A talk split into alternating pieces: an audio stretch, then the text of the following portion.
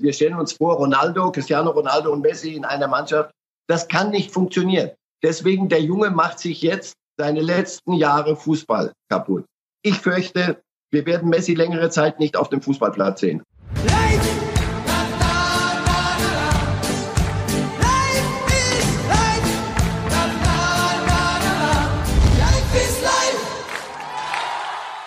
Hallo liebe Fußballfreunde, hier spricht Marcel Reif. Heute diskutiere ich mit Kali Unterberg von der Bild.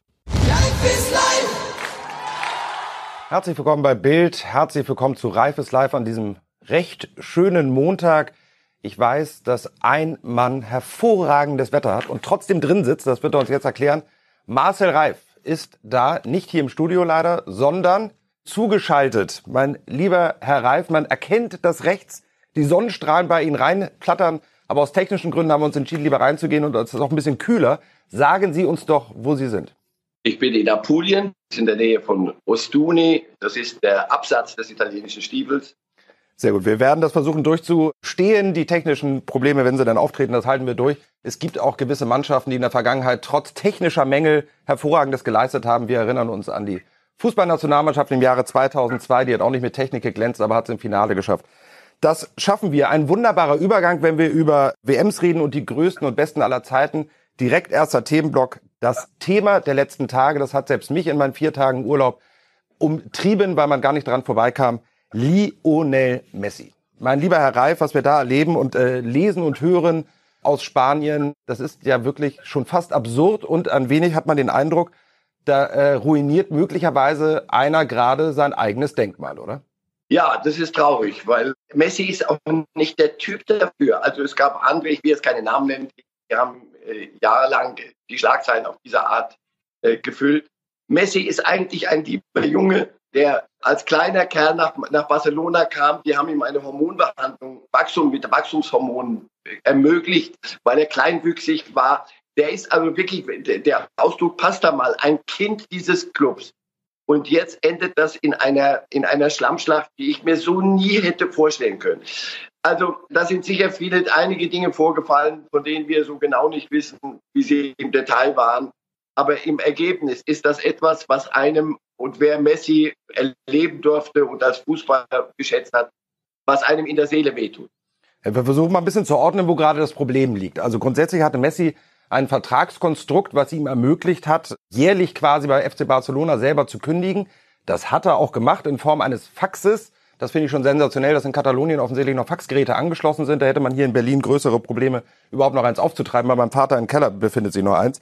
Das hat er wohl gemacht. Er geht davon aus, dass er damit ablösefrei ist. Barcelona sagt aber, er hat eine Frist äh, nicht eingehalten und damit würde 700 Millionen, äh, das heißt sogar offiziell Vertragsstrafe drohen, wenn er den Verein verlassen würde. Man kann es auch Ablösesumme nennen. Jetzt hat die spanische Liga tatsächlich Barcelona erstmal recht gegeben. Die sagen auch, dass diese Klausel nach wie vor greift. Ähm, jetzt sind wir uns, glaube ich, alle einig, und das hat mit Corona nichts zu tun. 700 Millionen wird kein Verein auf den Tisch legen. Aber wie wird es denn jetzt weitergehen? Messi streikt erstmal, ist gestern nicht zum Training gekommen, heute möglicherweise auch nicht. Wie kann denn dieses Theater denn ausgehen? Ich glaube, wir befinden uns ja erst im ersten oder zweiten Akt. Ja, aber wir können das Pferd, äh, hoppla, Achtung, von, von hinten aufzäumen. Er, er war nicht beim Corona-Test am, am Sonntag.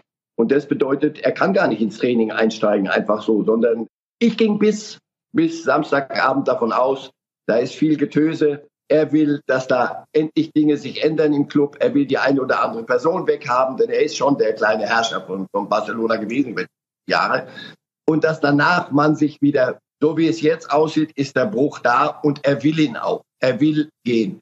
Das heißt, welche Option hat, hat Barcelona? Barcelona kann sagen, du, du sitzt das auf der Tribüne aus. Dann hast du jeden Tag Demonstrationen in Barcelona. Also die Bedeutung des Clubs, der ja von sich selber schreibt, Messi und Club, wir sind mehr als ein Fußballverein.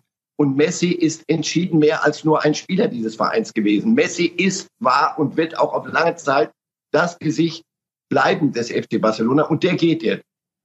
Das ist, das ist wirklich schwer, schwer vorstellbar. Sie werden es durchziehen bis zum bitteren Ende. 700, Sie machen ja immer solche festgeschriebenen Summen, die sind irgendwo aus dem, aus dem Monopoly-Kasten rausgeholt. Eine Ablöse von irgendwas, 250 wird Millionen, Gottes Willen, wir reden über Summen, das wird einem ja schlecht. Das wird es sein. Welcher Club kann und will das zahlen?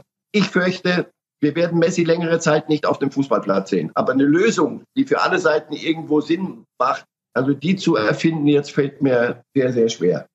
Aber lassen Sie uns doch mal das äh, Monopoly-Spiel spielen. Es gibt ja durchaus Clubs, die sind in der Lage, die Schlossstraße und die Parkstraße zu kaufen. Wir haben Man City in der Verlosung, wir haben Juventus Turin. Man stellt Nein, Man City haben wir, sorry, sorry, dass ich Sie unterbreche. Ja, ja, gerne. Die haben gerade mit, mit irgendwelchen Advokaten-Winkeltricks haben die eine, eine lange, lange Strafe für die Champions League, eine Sperre umgangen. Also wenn die jetzt kommen und sagen, klar, der, der, also die in den Vereinigten Arabischen Emiraten, die, die kriegen das Geld schon noch zusammen. Nur das wirst du mit Financial Fair Play niemals hinlegen können. Aber, nein, aber also wir gehen ja davon aus, Herr Reif, die, die, wir, wir reden ja nicht ernsthaft über die 700 Millionen. Da haben Sie ja selber gesagt, das ist ja Quatsch. Aber lassen Sie uns ähm, über... Ja, als Gesamtpaket mit Gehalt durchaus, warum nicht? Aber da, andere Frage, ist ein Lionel Messi überhaupt ansatzweise noch so viel Geld wert? Er soll 50 Millionen netto in Barcelona verdienen. Meine Meinung ist, wenn ich die auch mal kundtun darf, ich glaube, dass ein Lionel Messi jeden anderen Verein, jede andere Mannschaft regelrecht zerstören würde weil ein komplettes Mannschaftsgebilde mit diesem Spieler außerhalb von Barcelona gar nicht möglich ist. Ein böses Wort, das Sie da benutzen, aber in der Wahrheit ist es das so. Es gibt ja auch noch die, eine gerüchteweise Möglichkeit, Juventus Turin. Na, also das, da habe ich schon mehr gelacht. Wir stellen uns vor, Ronaldo, Cristiano Ronaldo und Messi in einer Mannschaft. Das kann nicht funktionieren. Deswegen, der Junge macht sich jetzt seine letzten Jahre Fußball kaputt. In Barcelona, unter welchen Umständen auch immer, das dort sauber wieder hinkriegen, mit am Neuaufbau beteiligt sein. Das hätte ich mir gewünscht. Alles andere, was jetzt kommt, auch Guardiola, Guardiola ist ja nicht verrückt. Das, was Sie sagen, stimmt doch natürlich. In dem Moment, wo Messi zu City käme, hast du eine, das hat mit Mannschaftssport dann auf einmal nichts mehr zu tun. Da brauchst du mindestens ein, zwei Jahre, um das ans, ins Klicken zu bringen. Und das, die Zeit hat Messi nicht mehr. Und auch nicht ein Messi mit seinem gottgegebenen Talent von heute auf morgen, sondern auch der bräuchte die Zeit. Also das ist eine Sackgasse, aus der raus sehe ich keinen Weg. Da sind wir uns äh, in der Tat einig. Es bleibt trotzdem wahnsinnig spannend. Es wird uns die nächsten Tage noch weiter beschäftigen und hier bei Bild.de sowieso, da lesen Sie alle neuesten Informationen. Genauso, was Sie bei Bild sehen, unser zweiter Themenkomplex ist, wer, wenn nicht wir, machen jetzt schon knapp drei Wochen vor Bundesliga-Start die erste Formtabelle. Es gibt die erste Tabelle der Bundesliga, 18 Clubs sind drin, unter anderem ist auch Bielefeld dabei, Aufsteiger Stuttgart, der HSV fehlt. Mein lieber Herr Reif, lassen Sie uns mal ein bisschen durchgehen. Wir konnten uns gar nicht anders entscheiden. Auf Platz 1 steht, wie soll es anders sein, obwohl die noch gar nicht richtig trainieren, der FC Bayern. Weil ich glaube, die Jungs kannst du gerade von der Yacht äh, vor Formentera runterholen, die schießen trotzdem alles nieder in der gesamten Bundesliga, oder? Erst gratuliere ich mal zu der Idee, jetzt eine Formtabelle zu machen. Herzlichen Glückwunsch. Und die, Bayern, und die Bayern musst du an Platz einstellen, denn wenn ich auf die Uhr gucke und auf meinen Kalender, sagen wir, das war doch erst vorgestern, haben die gerade die Champions League gewonnen, oder? Na, wenn das nicht Topform ist, dann weiß ich auch nicht. Also, ja, ja, ist gut. Die Bayern kannst du in der Tat nach um drei wecken. Sie werden nicht sehr weit hinten landen in der Tabelle. Da bin ich ziemlich überzeugt von. Das glaube ich auch. Ähm, in unserer Tabelle relativ weit unten, hatte mich auch überrascht, aber das ist ja hier demokratisch natürlich mit allen Reportern so abgestimmt. Borussia Dortmund, da hatten wir uns natürlich alle gefreut eigentlich, dass da möglicherweise Ruhe eintritt, nachdem Favre ja seinen Job behalten darf. Und dass die jetzt richtig zünden, so dass die sofort da sind an Spieltag 1. Bei uns in der Tabelle aber nur auf 10. Grund äh, erstmal eine Niederlage und ein Remis gegen Zweitligisten. Und vor allem, man hat den Eindruck, dass Favre zumindest in der Vorbereitung eine Baustelle nicht gelöst bekommt nämlich die Abwehrprobleme und eine zweite Baustelle, auch in diesen Testspielen wieder unglaublich individuelle Fehler. Was muss Dortmund denn jetzt machen in den nächsten drei Wochen, damit die sofort zum Start der Bundesliga richtig Druck auf die Bayern ausüben können? Also Fabre, jetzt hat mal ein Abwehrsystem funktioniert in der letzten Saison und vieles hatte sich gebessert hinten, bis auf individuelle Fehler, aber den kann man arbeiten. Und da ist auch ein bisschen was hat sich personell was verändert. Hakimi weg, der viele Dinge auch ein bisschen labil gemacht hat. So, und jetzt sagt aber geht wieder zum alten System zurück. Wenn du ein System änderst, kriegst du notorisch erstmal, das, das lässt sich gar nicht ändern, das, da brauchst du eine Einspielzeit wieder. Ich bin mal gespannt, ob Favre diese Zeit bekommt. Ich will nicht schon wieder die Trainerdiskussion in Dortmund anheizen, aber in der Tat, wenn du merkst, da stimmt was strukturell nicht, der individuelle Fehler, da ist einer noch mit dem Kopf im Urlaub oder was auch immer, soll er nicht sein, ist er aber, oder dem ist irgendwas das Essen nicht bekommen, Darüber können wir streiten. Aber wenn es ein strukturelles Problem wird, wieder mal, dann allerdings mache ich mir größere Sorgen. In der Tat. Also irgendwann wirst du eine Klarheit finden müssen. Du wirst ein Personal finden müssen. Dazu ist dann, sind die Bayern, und jetzt sind wir wieder bei den Bayern, sind die dann doch schon von Anfang an so favorisiert, dass du nicht selbst, mit selbstgemachten Fehlern dir einen Abstand schaffst. Also Dortmund, das, das in der Tat, das macht mir ein bisschen Sorge. Das Wort wenn das und das eintritt, muss man sich Sorgen machen, kann man ein paar Kilometer weiter schon streichen. Jetzt schon eigentlich Hochalarm, das haben sie gar nicht abgestellt bei den äh, Königsblauen. Manche sagen ja schon Königsgrau. Wenn ich mir die Formtabelle vom Bild anschaue, auf Platz 14, Schalke 04 mit dem Trainer Wagner. Also wenn es einer geschafft hat, keine Ruhe reinzubekommen über die Sommerpause oder die kurze Sommerpause, dann war es Schalke. Peinlich pleiten in der Vorbereitung. Die haben sogar ihre äh, Niederlagenserie weiter ausgebaut. Mal Hand aufs Herz, wie lange geht das denn gut mit Kollegen Wagner auf Schalke? Ja, gut, Trainerdiskussion. Aber erstmal eine Frage von mir aus, aus Apulien. Ich, ich lese ja, wer geht. Sag mal, die haben noch elf Mann. Also McKenny geht zu, zu, wird ausgeliehen an Juventus, habe ich gelesen. Haben die noch elf? Mit elf werden sie noch antreten. Das, das ist Vorbedingung. Ja, also, möglicherweise, man weiß es nicht, äh, kriegen die Torhüter, die zweiten und dritten dann ein Spielertrikot wie bei der EM 96 mit Olli Reck. Also sie werden elf Leute auf die Platte bringen. Nur ob die Bundesliga tauglich sind, das können Sie ja nur beantworten. Auf die Art wird es sehr, sehr schwer. Und allen Ernstes, du musst dir Sorgen machen um, um Schalke, dass die in der Liga bleiben. So wie es jetzt aussieht, das ist ja die Fortsetzung der Dinge, die sich ja schon länger über die letzte Saison hingezogen haben. Irgendwann mal, gut, wir sind in der Vorbereitung, wie ist da der klassische Spruch, man weiß nicht, wo man steht. Doch langsam weißt du, da wo wir jetzt stehen, kann es, so kann es nicht weitergehen. Nein, bei Schalke fürchte ich, bei einem Fehlstart werden wir eine Diskussion kriegen, auch um Personen, um es jetzt sehr bewölkt auszudrücken. Person ist ein gutes Stichwort. Ich glaube, äh, den Kollegen Lars Windhorst, Hertha-Investor, ist heute sein kleiner Windbeutel im Mund stecken geblieben, als er in der Formtabelle seinen Verein Hertha BSC auf Platz 18 sah. Also ich glaube, Walter Straten konnte es auch gestern nicht mehr verhindern. Hertha auf dem letzten Platz der Formtabelle, da läuft offensichtlich alles schief und wir sehen, bisher bringt Geld dir keine Ruhe im Verein und auch ein ausgewiesener Experte wie Bruno Labbadia. Peinlich pleiten, keine Führungsspieler auf dem Platz, wird Hertha möglicherweise an seinen Ansprüchen wieder einmal scheitern. Ja, da machen wir viele Dinge zusammen.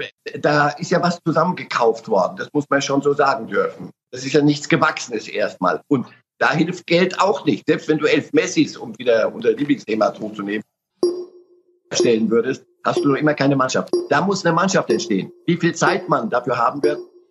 Ähm, die, der Anspruch mit dem vielen Geld wird sehr bald äh, Schlagzeilen machen. Das glaube ich. Ich glaube, Hertha wird uns noch fröhlich beschäftigen, auch in der neuen Saison. Die werden nämlich auf der zweiten Seite der Bälle oft zu finden sein. Da lege ich mich fest.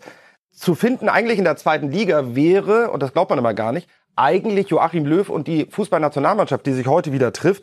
Denn wir erinnern uns, man ist mal abgestiegen in einer gewissen Nations League, so hieß das. Jetzt hat man aber das Glück, äh, dass es aufgebaut wurde. Äh, da wurden wieder ein bisschen Regularien geändert. So sind wir noch erstklassig. Ich habe aber eine Frage, bevor wir zum aktuellen Team kommen.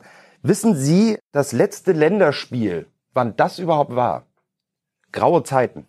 Graue, graue Zeiten. Ich gebe Ihnen einen Tipp. 286 Tage ist es her. Da muss es klingeln. äh, Holland? Hatte ich aber auch getippt. Komischerweise war ich mir auch sicher, Holland Es ist aber völliger Käse. Es war 6-1 gegen Nordirland. Ein krachender Sieg. Zweimal, äh, dreimal ja. Gnabry, zweimal Goretzka und einmal Julian Brandt. Jetzt ist schlecht für alle Fans der Nationalmannschaft, dass äh, bei den Länderspielen jetzt gegen Spanien und gegen die Schweiz weder Gnabry noch Goretzka dabei sind. Das sind nämlich äh, unter anderem zwei Trippelsieger der Bayern. Und grundsätzlich außer Süle und Sané werden keine Bayern-Spieler dabei sein. Bringen diese Spiele für Joachim Löw im Hinblick auf die EM 21 überhaupt irgendwas, wenn äh, die kompletten Bayern-Spieler nicht dabei sind?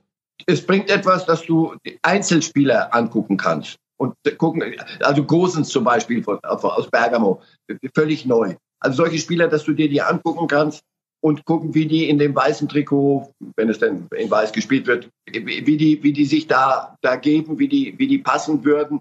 Mit der, mit der Mannschaft einspielen für EM hat das, hat das null zu, null zu tun. Das ist so ein bisschen Beschäftigung und sich einzelne Leute angucken, aber nicht wirklich einspielen in Richtung EM. Darf ich mal ganz ehrlich fragen, freuen Sie sich eigentlich auf Spiele der Nationalmannschaft? Schlägt da Ihr Herz ein bisschen höher oder ist es tatsächlich so, ganz offen gesprochen, wie bei mir es ist, eigentlich die richtige Freude existiert da nur, wenn auch ein Turnier ansteht? Ähm, oder bringt Ihnen das richtig Spaß, so eine Nations League oder Qualifikationsspiele etc. pp? Haben Sie da Freude dran? Ehrlich gesagt, nee. Und da, das liegt ja daran, dass es irgendwelche Wettbewerbe gibt, die, die sinnfrei sind. Also schau mal, so ein Spiel wie gegen Spanien wenn das nicht jetzt stattfände, sondern wirklich als fettes Testspiel, aber da spielen ja die Spanier auch schon wieder, was, wie heißt das Ding? Nations League oder Casper League. So, also kannst du solche Testspiele gar nicht mehr machen, sondern danach geht es um, um irgendwelche Punkte und um, das ist Schmarren. Jetzt das hier ist auch schon wieder ein bisschen Muster ohne Wert. Jetzt geht es auch nicht gegen Spanien, aber die sind selber auch müde ob, oder, oder noch nicht fit. Nee, das ist Mumpitz. Das ist, das ist ein Testspiel, wirklich ein Testspielchen. Und wenn es dann ernst werden könnte, sind es irgendwelche Wettbewerbe, die, die ich nicht brauche. Also nein, um die Wahrheit zu sagen, für mich ist Nationalmannschaft alle zwei Jahre, wenn sie, wenn die Nationalhymnen dann gespielt werden mit ein paar Flaggen mehr, EM, WM. Dazwischen, ehrlich gesagt, finde ich immer einen Grund, zu meinem Lieblingsitaliener zu gehen. Lassen Sie uns, ähm, ja, oder direkt nach Apulien zu fliegen, da äh, gibt's die besten Orichetti, wie ich heute gelernt habe, ist die richtige Aussprache. Wichtig ist aber, wenn wir über die EM 21 reden, die Frage aller Fragen, die uns schon lange beschäftigt und jetzt mehr denn je, wenn man sich auch noch die Leistung von Thomas Müller in den Champions League Spielen angeschaut hat. Er selber hat gesagt, er hat die dominanteste Rolle, die er jemals bei Bayern eingenommen hat. Die hat er jetzt gerade bei Bayern. Ich meine, es wäre doch absurd, wenn man von der die dominanteste Rolle eines Spielers der besten Mannschaft, möglicherweise der Welt, auf jeden Fall Europas, nicht in eine Landesauswahl mitnimmt. Und wir erinnern uns daran, es gibt ein Leistungsprinzip. Und Thomas Müller, der beste Thomas Müller aller Zeiten, wie soll der denn daraus gehen? Muss Joachim Löw dann doch frühzeitig sagen, alles klar, ich revidiere zumindest den Müller-Thomas, den nehme ich wieder mit. Tja, ich widerspreche Ihnen ja ungern, aber das, was Sie sagen, ist ja genau richtig. Es ist, und danach sage ich Ihnen, warum ich anderer Meinung bin. Es ist die dominanteste Rolle aller Zeiten für Müller bei den Bayern. Und bei den Bayern klickt es und funktioniert es und er in dieser Rolle. Wenn du ihn jetzt wieder in die Nationalmannschaft tust, kannst du ihm ja nicht sagen, so, jetzt machst du bitte mal halblang und spielst eine weniger dominante Rolle, sondern du fügst dich mal in ganz andere Dinge ein. Die Entscheidung hat Löw so getroffen. Wir haben es gut, denn wir werden uns die Spiele angucken und vor allem, wenn es dann ein bisschen ernster wird und wir werden sagen, hm, du, du lässt einen Müller weg, na, du musst es dir ja leisten können. Denn das, was da jetzt, die, die du jetzt aufstellst, die kriegen es nicht so hin wie Müller. Nur dann. Aber die Möglichkeit, Löw zu geben, dazu sind wir, glaube ich, alle verpflichtet. Aber komm, lass es uns doch einfach machen. Wir gucken uns das doch entspannt an, lehnen uns zurück, oder Sie rufen mich an, wenn Sie sich's angeguckt haben und sagen, du pass auf in dem Testspiel, das du dir wieder geschenkt hast. da sah das so und so aus. Also ich glaube, Müller würde uns da weiterhelfen. Löw hat doch selber gesagt, der, der ist ja nicht verrückt. Aber das haben wir schon hundertmal besprochen. Er hat doch selber kürzlich gesagt, ich habe mich so entschieden, wir ziehen das durch. Aber selbstverständlich, wenn ich die Notwendigkeit sehen würde, und dafür werden wir doch alle wirklich schon mal sorgen, dass er, wenn er die Notwendigkeit er nicht selber sieht, dass wir sie ihm deutlich machen, dass er dann sagt, ja, pass auf, ich glaube, ich korrigiere mich da. Aber fürs Erste, lass Müller seine riesendominante Rolle bei den Bayern spielen. In der Nationalmannschaft sollen Junge das anders aufteilen. Das will Löw so. Das ist ein Ansatz, der ist ehrenwert. Den sollten wir akzeptieren. Aber selbstverständlich wissen wir, was Müller kann. Und wenn die anderen es nicht können, dann allerdings müssen wir umdenken. So schaut's aus. Umdenken, welch wunderbarer Übergang. Wir reden über Jürgen Klopp und ein bisschen den englischen Fußball. Warum über Jürgen Klopp? Nämlich eine Pleite. Erst ist er nicht mit Liverpool als Titelverteidiger beim äh, Finalturnier der Champions League dabei.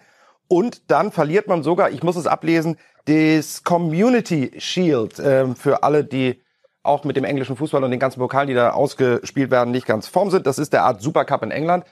Lange Rede, kurzer Sinn. Fakt ist, Kloppo hat mal wieder ein Finale verloren. Wir dachten alle, er hätte es überwunden. Er hat es aber getan. Im Elverschießen gegen Arsenal. Haben Sie das Spiel ein bisschen verfolgt, ein bisschen was drüber gelesen und oh Gott, müssen wir uns jetzt Sorgen und Klopp und Liverpool machen, dass jetzt wieder eine dunkle Zeit beginnt mit keinen Finalsiegen mehr? Naja, also pass auf, die, die, die richtigen Finals hat er erstmal gewonnen. Und was richtig ist, bestimmt dann immer noch Herrgott Klopp. Also der hat bestimmt, wir müssen die Champions League gewinnen. Das haben sie gemacht. Und danach hat er bestimmt, und alle in Liverpool haben bestimmt, so, jetzt ist unser einziges Finale ist, wir müssen die Premier League gewinnen. Alles andere zählt nicht. Auch die Champions League nicht. Das war doch der Grund, warum sie in der Champions League nicht so durchgezogen haben. Ob sie es am Ende gewonnen hätten gegen die Super Bayern, ja, würde ich auch, würde ich mir ein Fragezeichen machen. Aber für sie war die Premier League das einzige und ein fast schon ein manisch wahnhaftes Ziel. wir müssen endlich mal die Premier League gewinnen. Der Community Shield, das ist so wie, wie der Supercup bei uns. Also auch da macht mein Italiener fantastische Orecchiette äh, an dem Abend. Also er hat doch selber gesagt, Leute, wir haben so schwere Beine, der lässt sie doch jetzt rennen, wie jeder Trainer jetzt guckt, dass man die Grundlagen schafft. Und dann kommt dann Arsenal, für die ist das natürlich enorm wichtig, weil die haben gar nichts gewonnen, über seit 15, 16 Jahren nichts gewonnen. So, die rennen wie die Hasen. Ich wette mal, Jürgen Klopp hat sich nicht in den Schlaf geweint. Verlieren tut er ungern, das hat ihn geärgert. Klar, und Elfmeterschießen ist aber noch halbwegs ehrenvoll, wenn du, du kannst ja auch eine Klatsche kriegen gegen irgendjemand. Das ist nicht passiert. Aber dass er den Community Shield gewonnen hat, wird ihn nicht ins Elend stürzen. Und nein, um auf Ihre Frage kommen nach einer Stunde, müssen uns um, um kommende dunkle Zeiten beim FC Liverpool keine Sorgen machen. Im Gegenteil, Klopp macht genau das, was er jetzt tun muss. Er verstärkt diese Mannschaft da, wo sie Verstärkung braucht.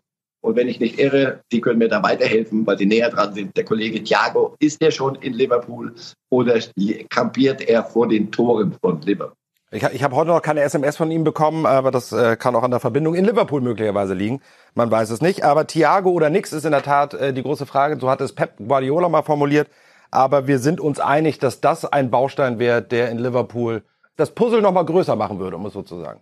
Und es würde noch mehr zusammenpassen. Also Liverpool wird stärker werden, wird auf die Art stärker, weil ich habe sie im Mittelfeld nie so überragend gesehen. Das war brav und die haben ihren Job gemacht.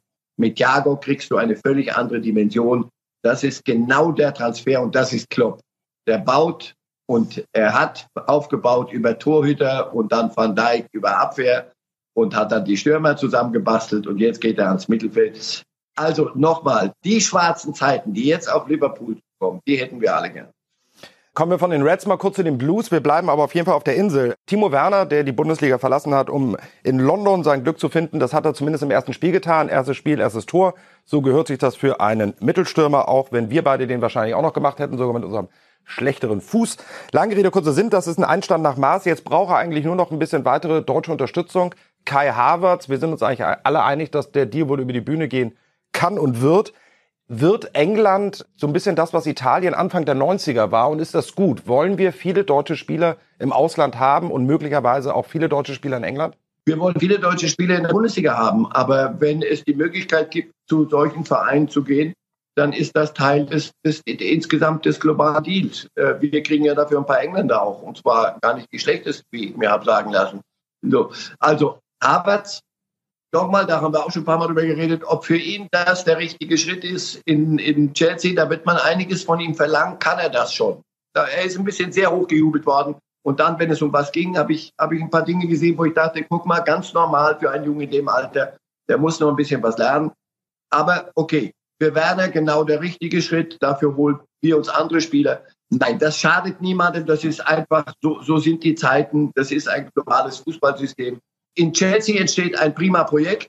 Der Lampard macht das, macht das überragend. Die haben auch das nötige Geld, weil sie ein bisschen sparen mussten, gezwungenermaßen, weil sie nicht kaufen durften. Mit Chelsea wird man, wird man rechnen dürfen. Klopp wird, wird einen Gegner mehr kriegen. Das kann einem Havertz und einem Werner nicht wirklich schaden. Ist okay. Und ganz frisch ja aktuell äh, der Wechsel von Robin Koch. Ich muss zu meiner Schmach gestehen, ich habe es heute erst gelernt, das ist tatsächlich ja der Sohn vom legendären Harry Koch von Lautern, von Ihrem Club. Ich wusste das ehrlicherweise nicht. Allerdings sehen wir jetzt gerade den Kollegen Koch im Foto und jetzt ist es doch unschwer zu erkennen. Es ist eins zu eins sogar tatsächlich sein Vater. Irre. Ähm, zu Leeds United gewechselt. Alle Infos dazu bei Bild.de und ein weiterer Nationalspieler, der auf der Insel kickt. So. Und er kommt zu einem Trainer, der das große Vorbild ist für Guardiola und für andere. Marcelo Bielsa ist ein Irrer, aber ein positiv Irrer. Der hat äh, wenn einer den Ball den Runden erfunden hat, dann geht das in Richtung Bielsa. Also dort wird Koch viel lernen können. Okay, ich wollte nämlich zur Weltfußballerwahl kommen. Und warum reden wir heute wieder einmal über die Weltfußballerwahl? Das hat einen Grund, denn Joachim Löw hat uns heute ein wenig überrascht bei den Kollegen vom Kicker. Sagte er, Lewandowski ist natürlich ein ganz toller Fußballer und hat auch eine tolle Saison gespielt, aber Weltfußballer für ihn ist Manuel Neuer. Jetzt gebe ich zu, wenn man einmal drüber nachdenkt, ist das eigentlich alles andere als ein schlechter Gedanke, weil im wichtigsten Spiel der Saison war Manuel Neuer derjenige, der alles überragt hat. Das Finale gegen Paris hat er eigentlich für die Bayern fast im Alleingang gewonnen. Ja, gebe ich zu, da wäre ich jetzt auch nicht drauf gekommen. Ich dachte, sie kommen mit irgendeinem anderen um die Ecke und da habe ich gesagt, so, jetzt lass mich in Ruhe, das Thema breche ich ab, Lewandowski oder nix. Aber in der Tat, also das, was Neuer dann gespielt hat, und das ist meine, meine Antwort, dann in den letzten Spielen, das war nicht von dieser Welt, aber was Lewandowski über die ganze Saison gespielt hat, das ist weltfußballerhaft. Deswegen würde ich sagen, hier geht es doch auch um, um eine Individualwahl und man, das ist ja keine Entscheidung gegen Neuer, wäre es. Schau mal, ja. was wir uns das leisten können. Heute reden wir entweder Neuer oder Lewandowski. Zum Glück. Und keiner kommt hier ums Eckchen und sagt, ja, ist denn mit Messi, was ist mit Ronaldo, außer meinen Söhnen, die würden da immer kommen. Ronaldo, Messi, was ist denn mit denen? Gar nichts ist mit denen, sondern der da, der da hat, hat eine Saison gespielt, die ist weltfußballerhaft. Und Neuer am Ende auch. Also Lewandowski knapp vor Neuer, okay? Unterschreibe ich mit. Ich finde auch, die ganze Saison über war Lewandowski die dominanteste Figur in Gesamteuropa und damit ja auch fußballerisch auf der Welt. Aber nichtsdestotrotz finde ich eine Sache durchaus diskutabel. Wir haben eben in der Redaktion auch drüber geredet. Dieses in den ganz entscheidenden Spielen, in den großen Finals, da dann eben den Unterschied zu machen, das fehlte Lewandowski, wenn wir ganz ehrlich sind, auch wieder ein bisschen. Halbfinale und Finale. Wobei ähm, er auch eine neue Rolle interpretiert hat, nämlich als Mannschaftsspieler sich gezeigt hat. Auch das ist ah. neu. Ja, ja, ja. Ich habe auch ein bisschen. Ne? Ah. Ich habe oft mit ihm zusammen geredet, deswegen habe ich das jetzt mittlerweile auch gelernt. Na, hoffe ich doch, dass ihr, dass Sie in der Redaktion gesagt haben, du pass auf, kommt nicht schon wieder mit der Nummer, wo sind die Tore von Lewandowski im, im, in entscheidenden Spielen. Dann gucken wir uns jetzt aber ganz schnell nochmal an gegen Barcelona, das 8-2, gut, Kasper Theater in vielem, aber da gucken wir uns mal den Anfang an als Lewandowski den Ball querlegt zu Müller und der macht das Tor. Das ist ein Weltfußballer. Der, der mir, der ab und zu mal ein Tor in den, in den, in den Giebel zimmert, damit wirst du nicht Weltfußballer. Nein, nein, nein. Also Lewandowski in einer anderen Rolle und deshalb, gerade weil er diese Rolle hat, weil er ein Spieler ist, der eine Mannschaft besser macht und nicht nur seine Statistiken, deswegen ist er für mich Weltfußballer. Trotzdem aber die Frage will ich auch nochmal von Ihnen beantwortet wissen, weil Sie hatten ja auch zugegeben, dass Sie Neuer gar nicht auf dem Zettel hatten. Ich ehrlicherweise auch nicht. Die armen Torhüter, die haben ja sowieso alle, muss man ja auch mal ein bisschen sagen, Torhüter hat ja auch immer einen leichten Knacks. Das wissen wir alle, die äh, Mannschaftssport mit Torhütern mal gemacht haben. Deswegen stehen sie halt auch im Tor. Aber fast ein bisschen gemein, dass man sie dann doch immer vergisst. Ne? Ich meine, selbst eine unglaubliche Saison von, von Oliver Kahn 2002 hatte nicht ausgereicht, um Weltfußballer zu werden, sondern er wurde, äh, ja, Weltfußballer, er wurde nur Zweiter weil sie dann ja immer noch ihre eigene Wahl als Welttorhüter haben. Eigentlich ein bisschen unfair, oder? Ist es aber, und da geht es nicht nur um Torhüter, sondern es geht auch um Abwehrspieler. Also Cannavaro, der, der italienische Kapitän, glaube ich, nach der WM war. war das, war der, das war der einzige richtige de klassische Defensivspieler, der das mal bekommen hat, ja. So, da haben wir mal einen Abwehrspieler gehabt. Virgil van Dijk, letzte Saison mit, mit Liverpool. Also da hätte ich dann doch schon gesagt, du pass auf, Glückwunsch Messi, Glückwunsch Ronaldo, aber jetzt geht mal ein bisschen zur Seite.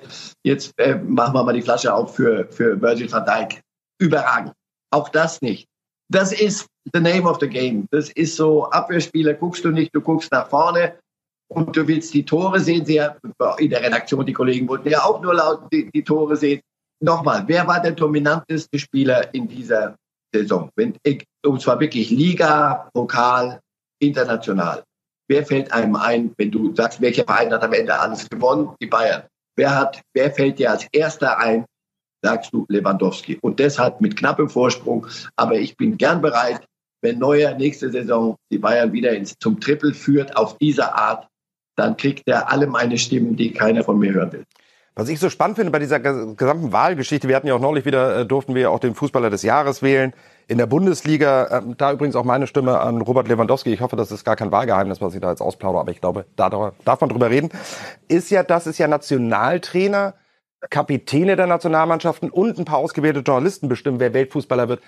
Und eigentlich hat man die letzten Jahre immer das Gefühl gehabt, das ist eine Fanwahl, weil einfach die beiden coolsten äh, Spieler mit Ronaldo und Messi immer gewonnen haben. Aber wo bleibt denn eigentlich der Sachverstand bei A, unseren Kollegen und B, bei den Nationaltrainern und äh, Kapitänen, dass halt eben mal auch ein Defensivspieler so eine Wahl gewinnt? Ja, aber jetzt sagen wir mal so, also wenn du in den letzten Jahren auf einen von den beiden da äh, getippt hast, Also so völlig äh, ahnungslos warst du da ja nicht. Also das, was, was Ronaldo kann und was Messi kann, und da schließt sich jetzt leider dieser Kreis, ehrlich, ich fühle mich ganz schlecht bei der ganzen Messi-Geschichte. Ich auch. Ich komme wieder auf den zurück. Mir geht's nicht gut dabei. Das ist, ist, reizt mich noch nicht mal als Thema zum Diskutieren. Das ist todtraurig. Und wer den Jungen ein bisschen beobachtet hat, das ist, das tut mir in der Seele weh. Also, der Sachverstand war nicht ganz verloren gegangen, wenn man in den letzten Jahren auf die Messis und Ronaldos hat. Insofern, ja, aber ab jetzt nehmen wir uns alle vor, wir machen richtig mal Stimmung für, für gute Abwehrspieler und Torhüter. Ja, bin ich dabei. Obwohl ich ja selber auch Stürmer war, aber weit entfernt von irgendeiner Wahl, die ich hätte gewinnen können. Lange Rede, kurzer Sinn. Es gibt eine Wahl, nämlich die Auswahl der Top 3 Sätze von Marcel Reif aus dieser Sendung. Und die lesen wir uns einmal vor. Ich fürchte, wir werden Messi für längere Zeit nicht auf dem Fußballplatz sehen. Das kann passieren, wenn es da juristischen Ärger jetzt gibt. Top 2, wenn du ein System änderst, brauchst du eine Einspielzeit. Ich bin gespannt, ob Favre diese Zeit bekommt. Zum Thema in der Formtabelle Borussia Dortmund nur auf Platz 10. Und Top 3, da geht's äh, ein paar Kilometer weiter nach Schalke. Bei Schalke fürchte ich, wir werden bei einem Fehlstart eine Diskussion bekommen, auch über Personen. Das ist, glaube ich, nicht zu verhindern. Ehrlicherweise, uns würde das gar nicht unbedingt stören. Diskussionen sind immer herrlich, dann haben wir viel zu recherchieren und zu schreiben. Mein lieber Herr Reif, ich danke Ihnen erstmal, dass Sie sich äh, im Urlaub trotzdem die wichtigste halbe Stunde der Woche genommen haben, nämlich äh, mit mir ja. über Fußball zu reden. Vielen lieben Dank dafür. Ich möchte noch äh, an Sie, liebe Zuschauer und Zuhörer, eine Kaufempfehlung abgeben. Das Bundesliga Sonderheft von Sportbild, Pickepacke, voll erste Liga, zweite Liga und sogar ein bisschen dritte Liga. Das war's. Ich drehe mich in die vier und sage vielen lieben Dank fürs Zuschauen. Alles Gute. Bleiben Sie gesund.